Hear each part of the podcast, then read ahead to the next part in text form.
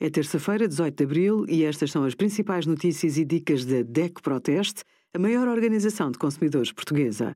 Hoje, em DECO.proteste.pt, sugerimos IMI, 10 respostas sobre o imposto, descontos e isenção, IRS, como submeter uma reclamação por erro das finanças e o melhor crédito à habitação no simulador da DECO Proteste. Comprar alimentos produzidos em Portugal é um desejo de muitos consumidores. Mas o prefixo 560 no código de barras não garante que o produto é nacional. Pode ter sido comercializado por uma empresa portuguesa, mas a matéria-prima ser estrangeira. Para saber se um produto é português, nas frutas e nos legumes, a origem tem de estar afixada junto do preço. No peixe, poderá encontrar a informação através da zona de captura. Na carne fresca, refrigerada ou congelada de vaca, porco e aves de capoeira, procura menção Origem Portugal.